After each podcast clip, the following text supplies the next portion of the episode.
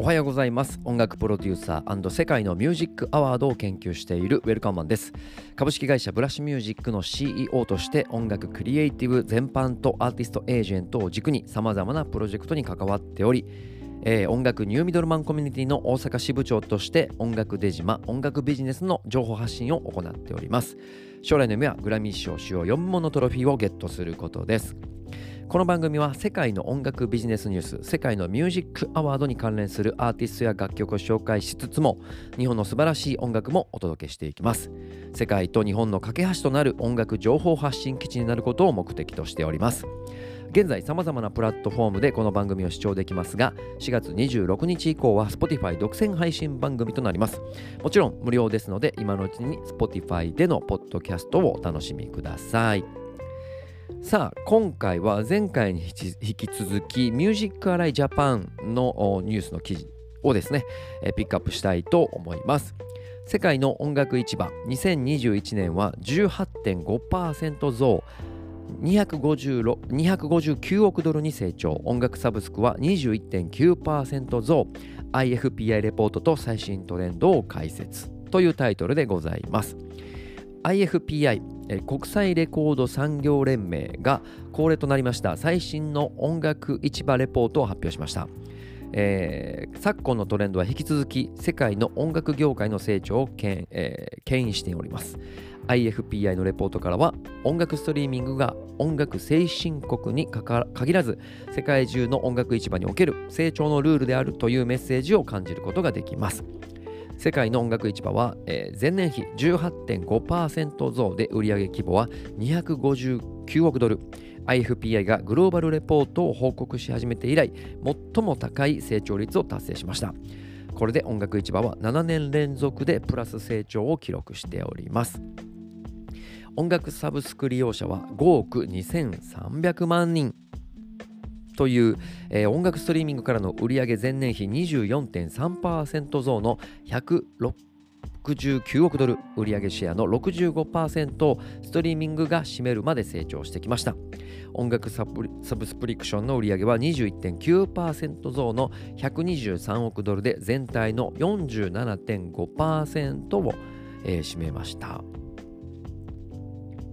IFPA によれば2021年末時点で音楽ストリーミングサービスにお金を払うユーザー、サブスプリクションを利用者数は5億2300万人、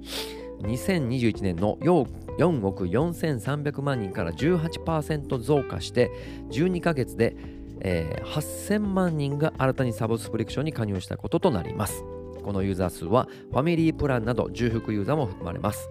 広告付きストリーミングからの売り上げは46億ドル、2021年の同分野の売り上げは21億ドルでしたのでサブスプリクションにはの規模までは及びませんでしたが成長率では前年比119%の成長を、えー、上げたことになります。これまで広告モデルの収益性と収益分配の低さに不満の声がありがちですが成長できたことは大きなプラスです。フィジカル音楽の売り上げが徐々にプラス成長したことも大きなニュースです。前年比16.1%増の50億ドルまで回復しました。これは2020年の新型コロナウイルスによる打撃が大きかっただけに回復は予想されていました。フィジカル音楽の売り上げが上を向いたのは過去20年で初めてです。CD 売り上げはアジアでの高い実績を残したため上昇。アナログレコード売上は引き続きこの分野を、えー、牽引しており51.3%と驚異的な成長を達成しました。実演券売上シンクロ券売上もそれぞれ 4%22% と増加して24億ドルと5億4910万ドルに回復しました。ダウンロードは唯一減少した分野で10.7%売上が下がりました。ダウンロードの売上シェアは全体でわずか3.2%しか残っていません。という一部抜粋した、え記事でお届けしております。そうですね、えっ、ー、と、1999年からですね、ちょっと、えー、あのー、グラフが出ていましてこ、この時はですね、まあ、えー、24.1億ドルえー、全てがフィジカルだったんですね。はい。それがですね、えー、一番低い時2014年ですね、えー、約15年の歳月を経て、えー、合計がですね約、えー、14億ドルぐらいまで落ち込んだんですねなので10億ドルぐらい落ち込んだわけですでその中でフィジカルが全体の6億ドル。で、えー、ストリーミングが1.9億ドル、えー、そしてダウンロードが4億ドル、えー、その他、え、約2億ドル。というようなね、え、グラフになっていたんですが2021年、え、パンデミックの影響を受けつつもですね、えー、25億ドルを超えて、え、過去最高記録をができたということですね。で、えーと、フィジカルが5億ドル、そして、えー、ストリーミングは16.9億ドル、えー、ダウンロードが約1億ドル、えー、その他3億ドルということになっており、ストリーミング時代が一気にこのコロナ禍において加速したと、えー、いうことと、それとなんとフィジカルがコロナの影響で落ち込んだものの、えー、上がってきたと。いうことですね。これは CD の売り上げが上がったのと、アナログレコードがもうイケイケで売れてるというところで、えー、1999年からずっとフィジカルが落ち続けているのに2021年に少し回復したという驚異の数字になっております。はい。まあ、ここから導き出してね、今回は、まあ、要は音楽レコード関係ですね。要はアナログレコードとか、えー、CD だとか音楽ストリーミングだとか要は音楽を聴くんという分野に徹底しております。なのでライブを見るということではないですね。音楽を聴くという分野のみに、まあ、フォーカスが当たっているので、えー、コロナの影響でライブ産業はもうえげつないぐらい厳しい状況にはなりましたがこの音楽を聴くというね、えー、レコードの分野では成長が加速し続いているということ。史上最高の数字を叩き出した。あの CD バブルを抜いたという世界がそういうふうな動きになっているということですね。これはポジティブに捉えないといけないですしこれから僕個人としてもアナログレコードはまだまだ売れ続けるし CD も少しずつ売り上げが上がっていくんじゃないかなと予測しておりますなんとアメリカの方もね CD の売り上げがちょっと伸びたっていうニュースもありました。はい。なので、ストリーミング時代にさらに突入していき、フィジカルも少しだけ成長していき、まあ、ダウンロード、えー、その他がなくなると。もうストリーミングか、えー、フィジカルか、どっちかの世の中になるというふうに僕は予測していますし、ここ5年ぐらいはこのまま加速し続けるんじゃないかなと思います。これは非常にポジティブなニュースなんですね。えーと、僕のこう大阪地元ではですねやっぱりライブ産業っていうのが非常に盛り上がっていたので、えー、厳しい厳しい厳しい厳しいという声しかもうここ2年ぐらい聞いてないですが僕は実はすごいポジティブに捉えていてていかにストリーミングの世界でグローバルに展開していけるかっていうところにフォーカスしやっていけば可能性は非常に高くなった、えー、インディーズのアーティストでも戦えることはいっぱい作戦は練れると。デジタル上での作戦をしっかり練れるというポジティブな、えー、マインドを持てばですね成功する確率はどんどん上がっていくんじゃないかなと。この世界がそういうふうにこう数字としてね教えてくれてますよね。はい。そして、えーと、もう一つポジティブなのはフィジカルが上がっていることですね。フィジカルが上がるということは音楽の価値が上がっている。要は物に残したい人が多くなっていると。えー、例えばリモートワークで、えー、在宅だったり、まあ、パンデミックの影響で、えー、在宅であのエンターテインメントを楽しむ家にいながらエンターテインメントを楽しむっていう需要が増えた中、えー、全てデジタルに移行したんではなくて、えー、例えば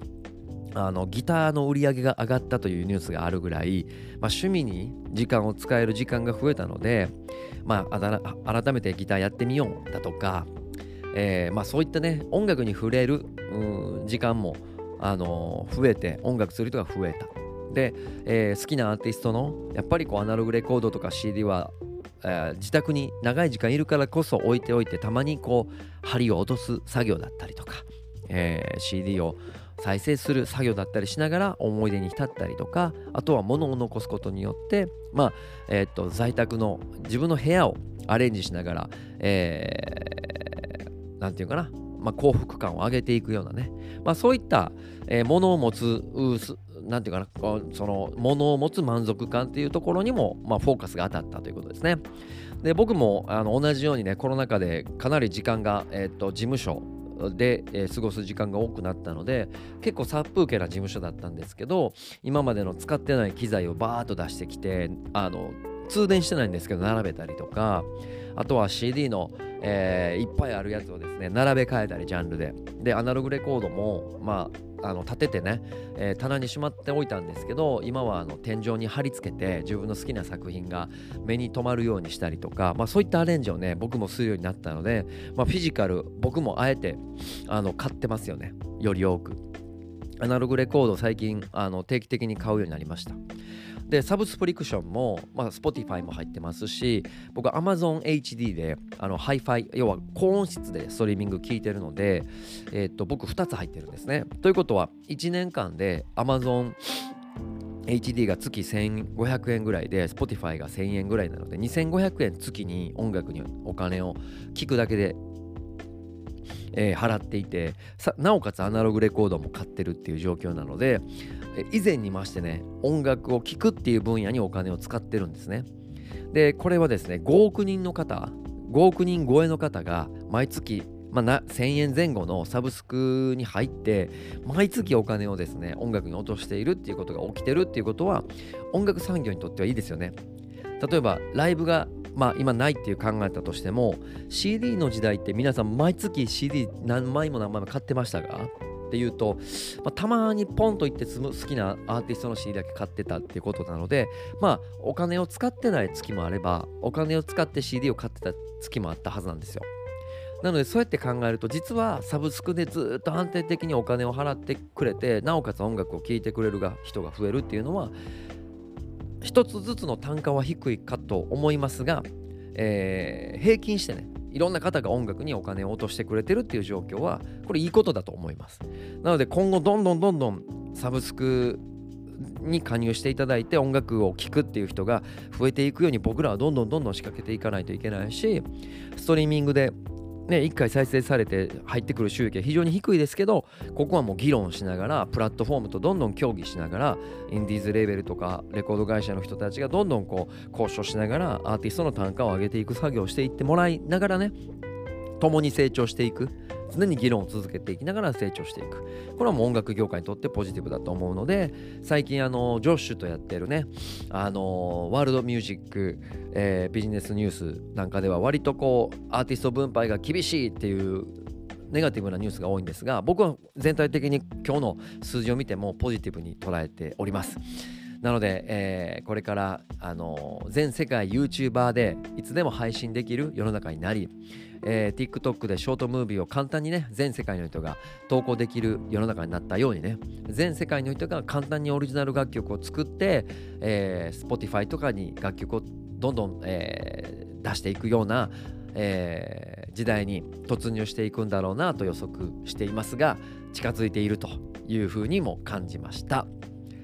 はい。ということで今回のニュースは以上でございますまた次回もねこのニュースの続きをしていきたいと思います世界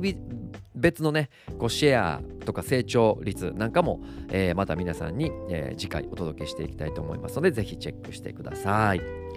さあということでこの真空管とは日本の音楽コンテンツを世界へをモットーに掲げた音楽ストリーミングプラットフォームであり月額1000円でライブアーカイブやオリジナルコンテンツが見放題です。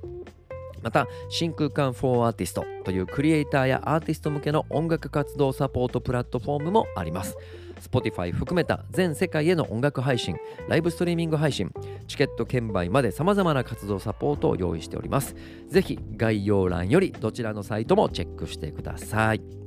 それではまた次回お会いしましょう。ブラッシュミュージックのウェルカマンでした。